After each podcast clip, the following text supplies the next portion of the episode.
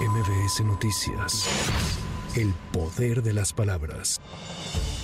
El exdiputado de Morena, Benjamín Saúl Huerta, recibió una sentencia de 22 años de prisión por el delito de violación en agravio de un menor de 15 años de edad en hechos ocurridos en abril de 2021 en Puebla. El Tribunal de Enjuiciamiento de esa entidad lo encontró penalmente responsable de dicho ilícito, por lo que se estima que salga de la cárcel en el año 2046. Pero eso no será posible ya que tiene en su contra otros dos procesos por agresión sexual. Teófilo Benítez, asesor jurídico del afectado, explicó que con esta condena se hizo un acto de justicia, pero no es suficiente para resarcir el daño. Después de más de un año de lucha, se logró que el diputado de Morena, Saúl Huerta, fuera sentenciado a 22 años de prisión por un tribunal de enjuiciamiento en el estado de Puebla por el delito de violación. Sin embargo, no estamos satisfechos con eso y apelaremos para que se pueda incrementar la sentencia hasta 40 años de prisión y las víctimas puedan recibir un poco de justicia por haber afectado de manera permanente la vida de las víctimas.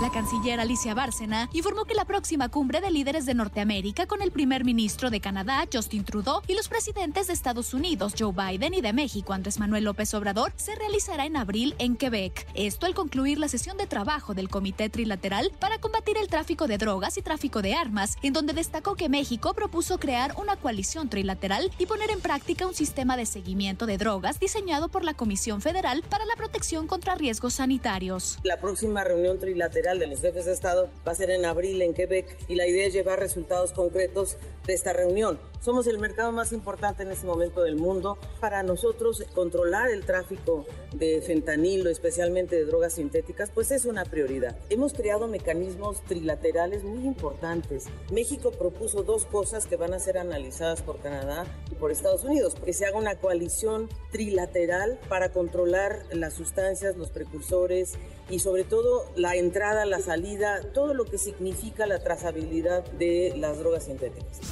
El Tribunal Electoral confirmó la resolución del INE que desechó una queja presentada por el PRD ante el presunto desvío de recursos provenientes de las liquidaciones de trabajadores de Notimex a la campaña de la candidata presidencial de Morena. Al respecto, se consideró que dicha denuncia se basa en notas periodísticas y en una publicación en la red social X sin aportar mayores elementos.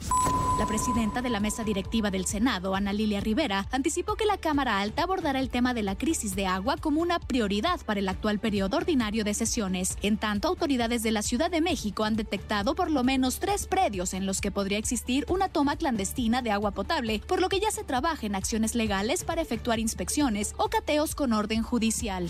Para MBC Noticias, Tamara Moreno. MBS Noticias. El poder de las palabras.